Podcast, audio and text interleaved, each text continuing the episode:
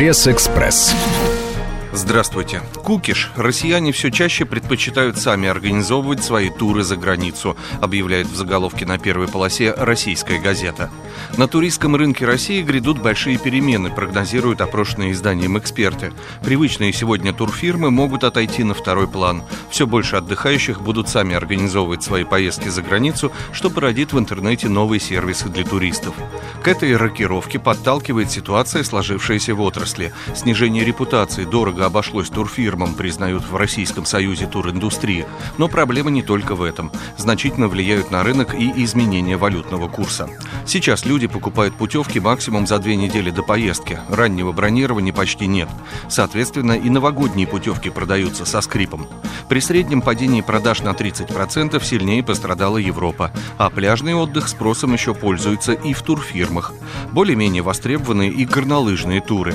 Причем, если раньше люди в первую очередь очередь интересовались курортами в Европе, то сейчас стали чаще спрашивать про Красную Поляну и другие российские направления.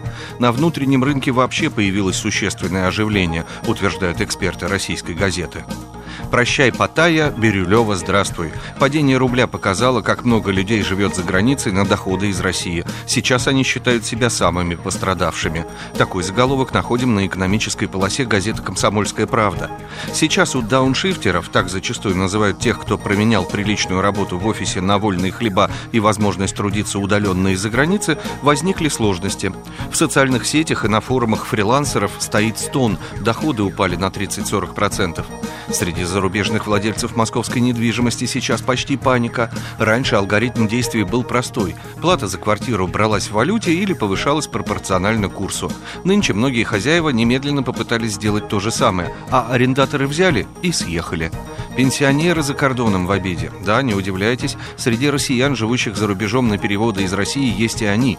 По данным на 2013 год, за границей постоянно живет около 250 тысяч российских пенсионеров. Это только те, кому пенсионный фонд официально переводит пенсии на зарубежные счета. И не считая тех, кто за кордоном зимует или проводит лето на зарубежной даче. Вот такую картину рисует комсомолка. Напоследок заглянем в деловую газету РБК.